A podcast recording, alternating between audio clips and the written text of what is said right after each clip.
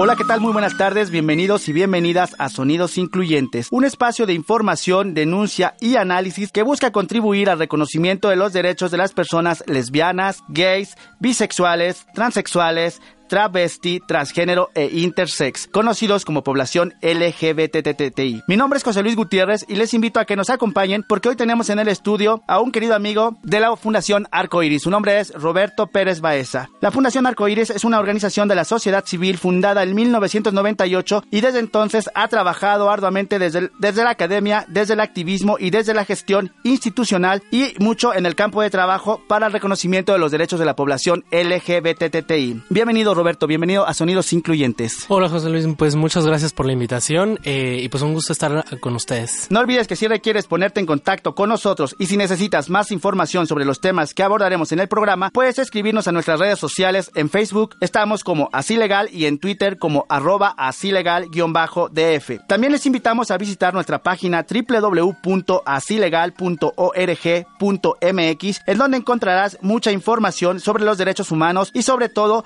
podrás escuchar, descargar y compartir todas las emisiones anteriores de sonidos incluyentes. Ante la discriminación, prejuicios y estereotipos, escuchemos la diversidad de nuestras voces. Comenzamos.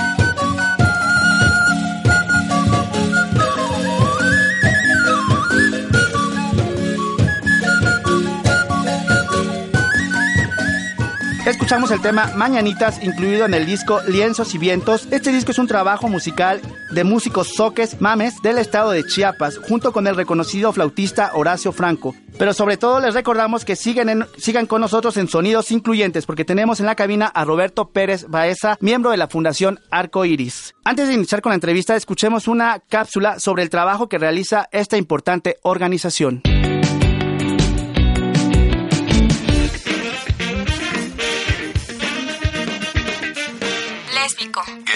Bisexual, transexual, travesti, transgénero e intersexual. Fundación Arcoíris por el respeto a la diversidad sexual, AC, es una asociación civil en pro de la diversidad sexual, por la defensa de los derechos humanos y el reconocimiento de la igualdad entre los géneros. Fue fundada en 1998 y su labor abarca el activismo, el trabajo académico, la investigación y el trabajo interinstitucional para transformar políticas públicas tanto en lo nacional como en lo internacional. Su misión está orientada a trabajar en pro de la diversidad sexual, por la defensa de los derechos humanos y el reconocimiento de la igualdad entre los géneros para alcanzar la igualdad y garantía de sus derechos humanos. El trabajo de difusión que realiza la Fundación Arcoiris también es muy importante. Han lanzado diversas campañas que explican todo lo relacionado con los derechos de la diversidad sexual. Una de estas campañas es Entérate, derechos LGBTI en la Ciudad de México. Fundación Arcoiris engloba su trabajo en tres grandes ejes: la interculturalidad, los derechos humanos y el feminismo. Además, han publicado distintos informes relacionados con su temática. Algunos de estos informes son Migración LGBT a la Ciudad de México, Diagnóstico y principales desafíos, Hegemonía y desestabilización, 10 reflexiones en el campo de la cultura y la sexualidad y Lo social de lo sexual, algunos textos sobre sexualidad y desarrollo. Esta organización también forma parte de coaliciones internacionales como la Asociación Internacional de Gays, Lesbianas, Bisexuales, Trans e Intersexuales, ILGA, por sus siglas en inglés. Sigamos escuchando sobre el gran trabajo de Fundación Arcoíris, quienes hoy nos acompañan en el estudio. Roberto, pues felicidades a la Fundación Arcoíris por el trabajo que realizan. Roberto, cuéntanos cuáles son las principales actividades de la Fundación Arcoíris. Muchas gracias por el espacio otra vez, eh, José Luis y amigos de Así Legal. Contarles que Fundación Arcoíris, por el respeto a la diversidad sexual, es una organización sin fines de lucro que está dedicada principalmente eh, y fundada desde 1998, que lleva por objetivo incluir la sexualidad y la representación del género como elementos de acción y debate eh, en espacios interinstitucionales. ¿Qué quiere decir si bien somos una organización que sí promueve los derechos de personas lesbianas, gays, bisexuales, trans e intersexuales, sí nos centramos mucho en el trabajo del campo de la sexualidad. Desde la Fundación Arcoiris creemos que discutir, abrir un debate político eh, en, el, en terrenos y en términos de, de las sexualidades, reconocer las sexualidades como un campo que permite distintas expresiones culturales, sociales y políticas. A partir de, de este diálogo, de esta apertura, creemos firmemente que se van construyendo identidades políticas políticas. Por eso es que nos centramos tanto en este trabajo eh, con especial énfasis en las sexualidades, en el estudio, en discutir ampliamente este término y qué pasa, ¿no? Por nuestros cuerpos, por nuestras identidades de todas las personas. Entonces, justo eh, también estamos buscando la incidencia en espacios institucionales para la protección de los derechos humanos, particularmente de los derechos sexuales y reproductivos de, todas las personas, con un especial énfasis, sí, en personas lesbianas, gays, bisexuales, transexuales eh, e intersexuales, que por acrónimo es LGBTI. nuestra organización está muy centrada también en, en abrir espacios de estudios, ¿no? De estudios de género. Nos centramos mucho también en estar en toda la, cuestión de gestión política, ¿no? En, en, procesos nacionales, en procesos internacionales y en procesos muy locales que tengan que ver con política pública de sexualidad y también de personas LGBTI, ¿no? Roberto, yo sé que ustedes tienen varias publicaciones sobre migración, política pública, cultura y desarrollo. Cuéntanos eh, un poco sobre estas publicaciones que se que las toman desde el campo de la sexualidad. ¿Qué han, encontrado en el tema, por ejemplo, de la migración? Pues mira, justo uno de los, de los, de tantas actividades que hacemos en la fundación es cómo vinculamos el trabajo académico con el trabajo de organizaciones de la sociedad civil, ¿no? Es un plus que creemos que en nuestra organización nosotras estamos, tenemos que impulsar todos los días y bueno, uno, uno de los trabajos es migración, la publicación que recientemente hicimos, migración a la Ciudad de México, es, es un diagnóstico de personas LGBTI que están actualmente radicadas en la Ciudad de México, sí personas de distintas partes de la República, pero también personas de otros países. Es un estudio que principalmente eh, se centra en las primeras percepciones del tema de qué es lo que está pasando en la Ciudad de México, justo porque no hay información, ¿no? Que ese es uno de los retos que nosotras en la Fundación Arcoiris pues hemos estado tratando como de visibilizar. Algunos motivos para cambiar de ciudad, por qué migran las personas LGBTI a la Ciudad de México. Es real que tenemos un marco que protege y que en ese sentido entonces las personas nos sentimos más cómodas para vivir aquí en la ciudad, tiene que ver con mayores oportunidades de empleo, de educación, porque eh, si, le,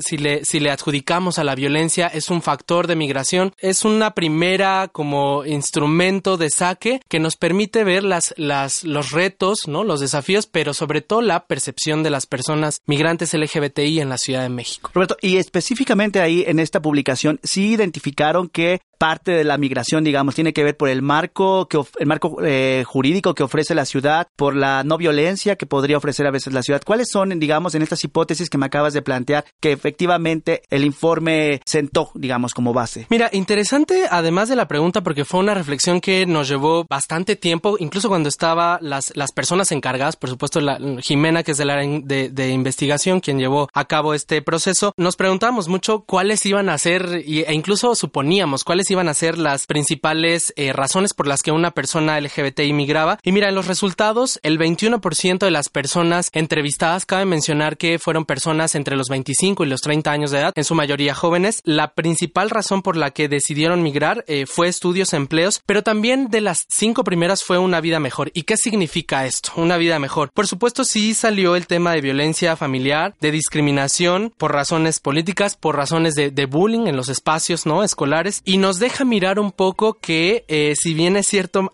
vida mejor puede ser un tanto pues amplia, ¿no? En ese sentido, pues pues bueno, ya por por el término de ser una ciudad eh, entre comillas amigable para las personas LGBTI, sí hay una razón de violencia, sí hay una razón de educación y sí hay una razón como de, empleabilidad, ¿no? También. Ok, interesante. Roberto, mira, vamos a ir a un corte. Cuando regresemos me gustaría que pudiéramos abonar más sobre el tema de vida, de una vida mejor. ¿Cuáles son los elementos que componen el tema de una vida mejor? y por qué entonces la población LGBT que migra justamente eh, puso el tema de una vida mejor como eh, en el iceberg del informe que, ustedes en Fundación Arcoiris hicieron. Vamos a un corte, regresamos en Sonidos Incluyentes. Síguenos y escríbenos a través de Twitter, arroba así legal-df y Facebook, así legal. ¿A dónde, a dónde? No te vayas. Sigue escuchando Sonidos Incluyentes.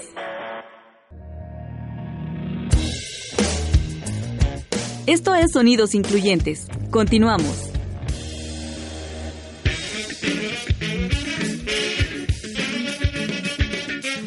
Visita www.asilegal.org.mx.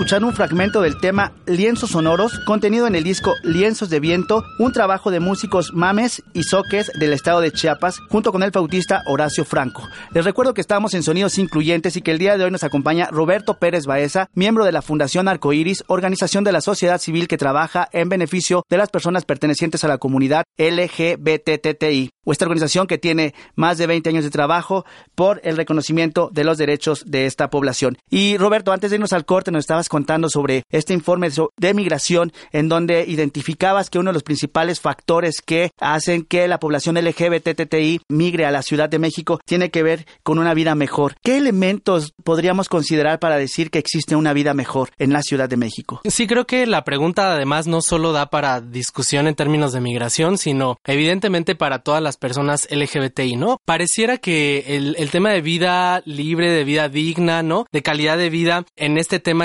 específicamente solo le correspondiera a las personas migrantes, ¿no? Y que esas son las razones por las que emigran. Y de pronto nos, vemos ajenas y ajenos a este término, ¿no? Que al final no estamos seguras de que todas las personas en la Ciudad de México tengamos una vida digna, ¿no? Entonces, eh, pues bueno, como para ir respondiendo, primero mencionar que no solo el tema de la salud, de pronto hablar de personas LGBTI, migraciones, hay una relación muy estrecha entre el término y, y más bien el derecho a la salud, particularmente con salud sexual y reproductiva, pero creemos que abrir esta discusión a derechos económicos, sociales, culturales y ambientales, que significa tener una vivienda digna, acceder a una vivienda digna a las personas LGBTI, tener ah, el derecho al reconocimiento de las familias, ¿no? De, familias diversas, tener el reconocimiento y el acceso al derecho al trabajo, ¿no? Libre, por supuesto, de estigma y discriminación, tener el, derecho y el acceso a la educación libres, ¿no? De, de, de violencias, tener el acceso al, y el ejercicio a los derechos civiles y políticos que también son parte de, de una vida digna, pero también el derecho al acceso a la justicia, ¿no? A la justiciabilidad y exigibilidad de los derechos eh, humanos de personas LGBTI. Cuando mencionamos estos derechos y estos ámbitos, eh, creemos que estamos mencionando una vida digna, ¿no? Poder acceder a esta vida y, ejercer la vida digna de una persona. Roberto, pero ¿tú crees que eh, efectivamente en la ciudad se vive una vida digna con todos estos derechos, digamos, todo, todo el acceso a estos derechos que nos acabas de mencionar? Ya no es una asignatura pendiente para la ciudad. ¿Qué le falta a la ciudad para podernos ofrecer a la población LGBTTI una vida digna? Pues mira, el ¿qué nos falta incluso eh, a las personas y a las organizaciones también que hemos estado como en este ejercicio? Si bien es cierto, la Ciudad de México es una de las ciudades a nivel internacional eh, y no es por eh, halagar, por supuesto, las, las personas servidoras públicas, sí es una ciudad que tiene en materia de derechos, de protección de, de derechos humanos para personas LGBTI, leyes y políticas, tratados, acuerdos de avanzada. Eso es, es, es, una, es una realidad que la Ciudad de México tiene. Sin embargo, la operativización de estas políticas públicas tiene que ver con la disponibilidad de, de emplear estas políticas. ¿Qué significa? La, las razones y las acciones actitudinales de las personas servidoras públicas en las instituciones de gobierno de pronto dejan mucho, ¿no? Hay un gran vacío entre impulsar y accionar una política pública y la operancia de estas políticas. ¿Quiénes son las, las instituciones encargadas de operar estas eh,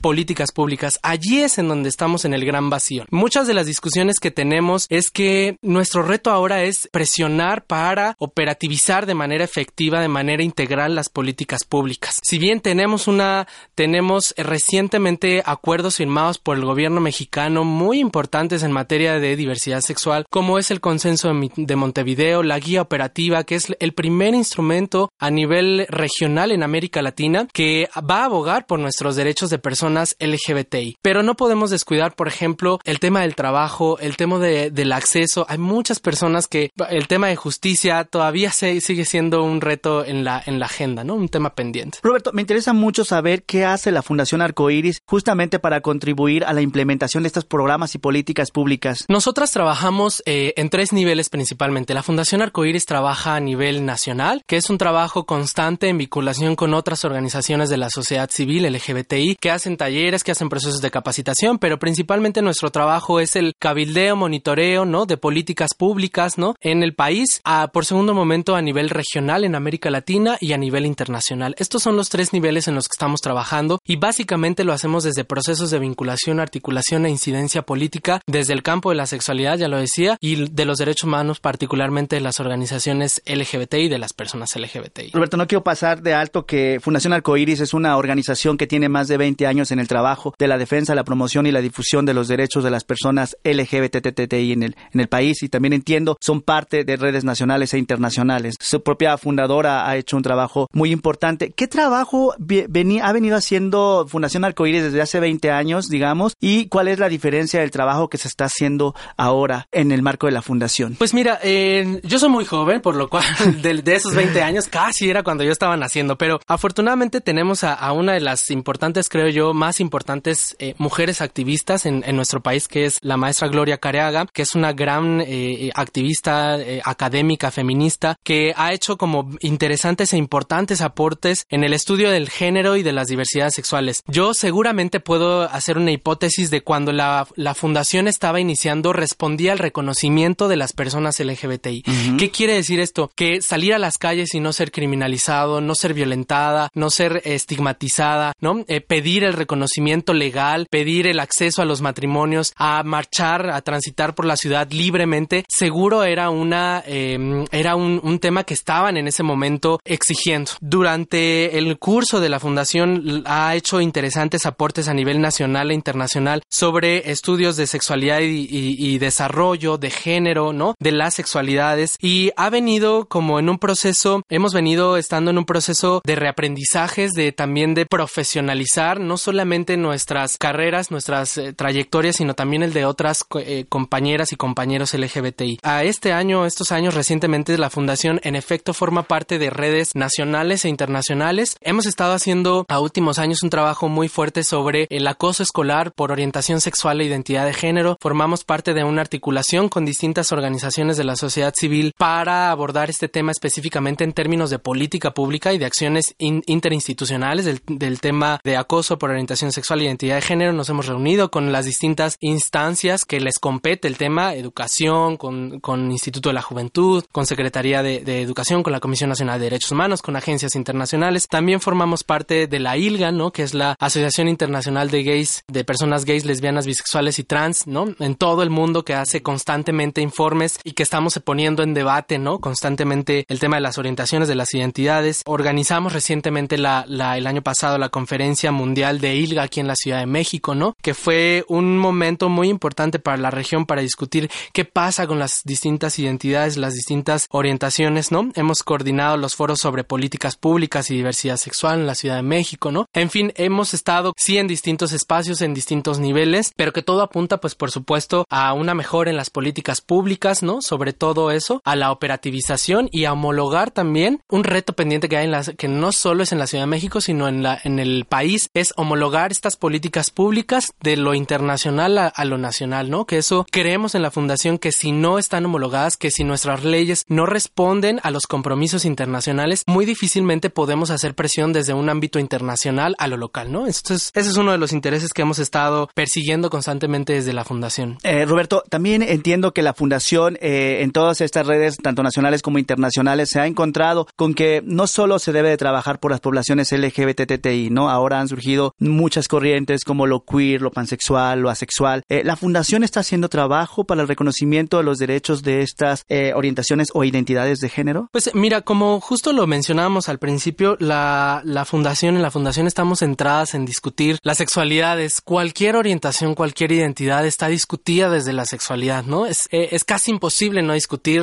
el campo de la sexualidad en una persona, ¿no? Sí abogamos a los abrir estos espacios de, de reflexión, de discusión, de análisis además, ¿no? En dos sentidos, de, de nivel, de manera personal, de manera política y en términos también de, de políticas públicas, ¿no? Sí creemos que empezar a abrir otros espacios en el, en el campo, por ejemplo, las compañeras, los compañeros de les compañeros queers, de las personas pansexuales, ¿no? De las personas inters. Si bien es cierto, es necesario, sí abogamos porque en la fundación no podemos hablar por las demás orientaciones, por las demás identidades, si no hay eh, un proceso personal, ¿no? E interno, además de reconocimiento. Claro, Roberto, eh, muchísimas gracias. El tiempo se ha terminado. Antes de irnos, me gustaría que nos pudieras dar información en dónde, dónde podemos encontrar el sitio web de la, de la fundación, las acciones que hacen, eh, los teléfonos, para conocer los servicios que la Fundación Arcoiris realiza. Sí, seguro. En la página de internet estamos como www.fundacionarcoiris, todo junto sin acento.org.mx. Estamos en redes sociales, en Twitter y en Facebook como Fundación Arcoiris y todo el tiempo además estamos poniendo mucha información sobre a dónde pueden acceder las personas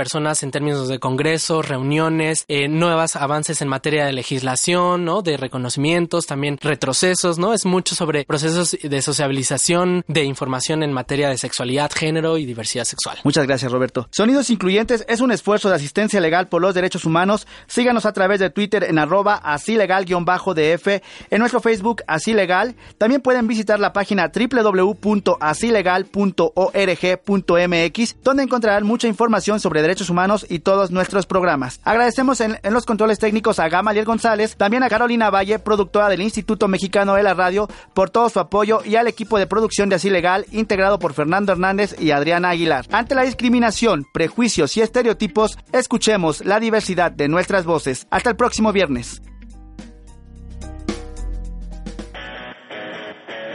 Escríbenos a comunicación arroba Sonidos, sonidos, sonidos, sonidos, sonidos incluyentes. Sonidos Incluyentes es una producción del Instituto Mexicano de la Radio en colaboración con Así Legal